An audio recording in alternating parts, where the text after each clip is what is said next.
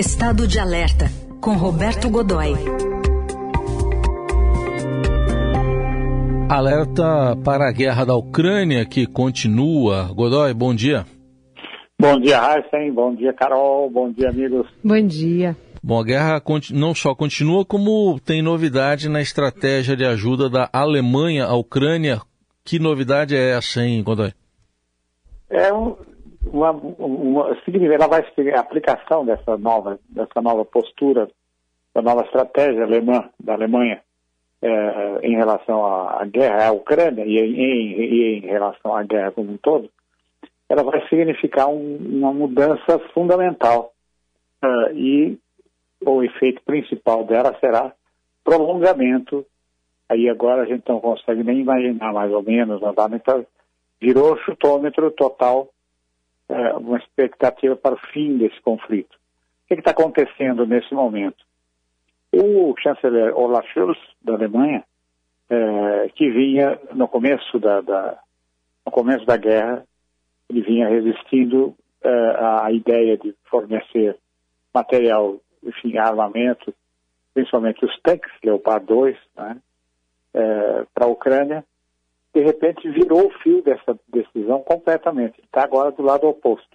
O que é que eles estão fazendo? Ele determinou, por exemplo, a fábrica Rheinmetall, que é a grande produtora de blindados em geral dentro da Alemanha, determinou que a Rheinmetall uh, acelere um processo que ela já vinha fazendo para as Forças Armadas, para o Exército Alemão, que é o de modernização de um determinado tipo de blindado, de determinados, uma certa classe de blindados, que são os blindados de infantaria. O que é que eles, para que, é que eles servem? Eles servem fundamentalmente para levar, é, pra, como transporte de tropa. Você pode colocar até 18 soldados armados, equipados dentro de um deles. Eles, é, no, alguns deles existem versões sobre rodas, e nesse caso, não, eles são sobre lagartas, né? E que, o que faz deles veículos mais poderosos, mais fortes, e armados eh, com variadíssimo tipo de, de, de, equipamento. Então você tem, alguns deles podem lançar mísseis, alguns são equipados com metralhadoras eh, pesadas, metralhadoras .50, alguns são equipados com canhões mais leves, mas de disparo rápido, eles vinham sendo modernizados para uso do exército alemão. São veículos dos anos 80 que estão recebendo, estavam recebendo um processo de, de atualização tecnológica. Esse processo foi acelerado, pelo menos 100 deles, talvez um pouco mais, mas pelo menos 100 deles, com, com certeza, serão transferidos nos próximos, serão transferidos nos próximos meses para as Forças Armadas da Ucrânia. Além disso, Uh, além dos 14, além disso, a Alemanha vai fornecer, além dos 14 tanques Leopard 2 que já havia prometido, um número ainda não divulgado de, dos, tanques Leopard 1, e que são tanques de uma, uma geração tecnológica, uh, uma geração apenas mais antiga que os atuais Leopard 2. E eles uh, estavam estocados também dentro da Alemanha, embora o número não fosse tão grande, mas muitos países da Europa, principalmente os pequenos países do leste, do leste europeu, operam esses tanques. Imagine isso, Heisen, Carol, imaginem isso. O que, é que eles, o que é que a Alemanha se dispõe a fazer? A comprar desses países, recomprar desses países os seus tanques da Suíça, por exemplo, os seus tanques a Leopard 1 é, e, e, em alguns deles Leopard 2, mas na, na maioria dos casos Leopard 1, para conseguir fazer uma entrega também de cerca de, de 100, é, até 100 desses tanques, num prazo aí sim aí mais longo, talvez um prazo de dois anos. Né? Ou seja, a guerra está apontando para durar pelo menos mais dois anos com esse equipamento, com, com esse equipamento todo. E, e, há uma grande, nesse momento que estamos aqui conversando, gente, é, há uma reunião que discute sim é, o envio de caças, né? é, talvez não, não prioritariamente não os caças F-16 é, da, da, da, americanos, mas algumas versões europeias de caças bombardeiro, ou seja, caças para ataque ao solo, caças para lançar bombas e mísseis contra alvos no chão, né? e que seriam, poderiam ser fornecidos com um pouco mais de rapidez uh, pela Itália e pela, pela própria Alemanha. Seriam, então, como já dissemos aqui, os caças AMX, leves, pequenos, compactos, e os caças médios, Tornado, que são uh, que seriam esses os AMX seriam sairiam do, do, do arsenal italiano e os uh, tornados sairiam do arsenal alemão. Uh, é uma, ou seja, a Alemanha mais uma vez muda o cenário militar da Europa e mais uma vez ela se veste, se prepara para uma situação de conflito de longo prazo, né, gente?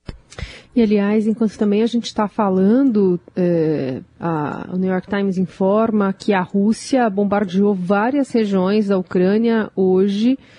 Os alvos dos mísseis foram instalações de infraestrutura, especialmente usinas de energia. As principais regiões atingidas foram Kharkiv, no leste, Odessa, no sul, e Kiev, a capital.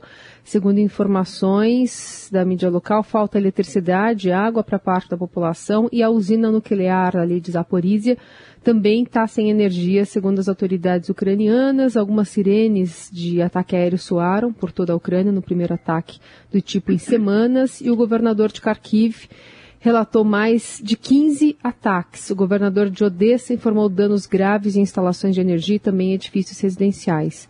Então, uma amostra aqui um pouco do que você está falando dessa, dessa ofensiva russa, e apesar do, do arsenal um pouco mais reforçado da Ucrânia.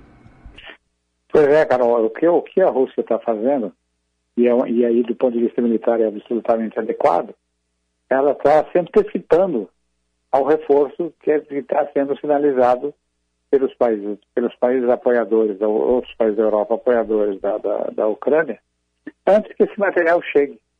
Ele está tentando uh, conquistar posições e destruir infraestrutura uh, exatamente antes que esse material chegue.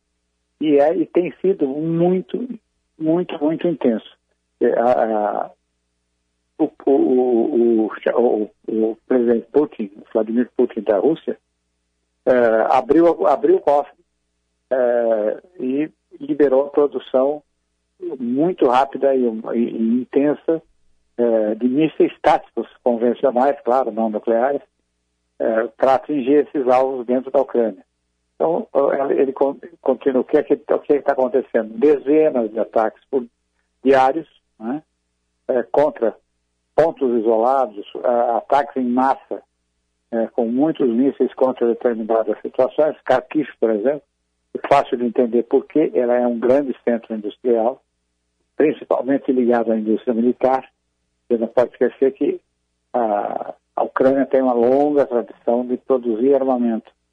Na época da extinta União Soviética, o armamento da União Soviética, armamento pesado, inclusive os mísseis nucleares, eram produzidos em fábricas da Ucrânia, né? fábricas instaladas na Ucrânia. Com o fim da União Soviética, essas, pessoal dessas fábricas, o pessoal de referência, foi levado pelos russos para a Rússia ou ir para outros lugares onde ela ainda mantém sua influência, as fábricas continuaram, entretanto, a produzir outro tipo de equipamento.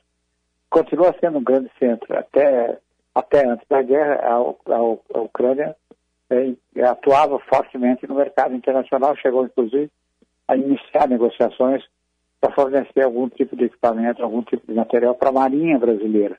Que não, não é óbvio que, obviamente, as negociações não avançavam. Mas, enfim, a gente percebe de uma maneira muito clara, Carol, que não tem chance uhum. de a mesa de negociações estar tá juntando poeira, né? Muito bem, vamos continuar nessa análise, atualização também diária dessa guerra que está recrudescendo na Ucrânia.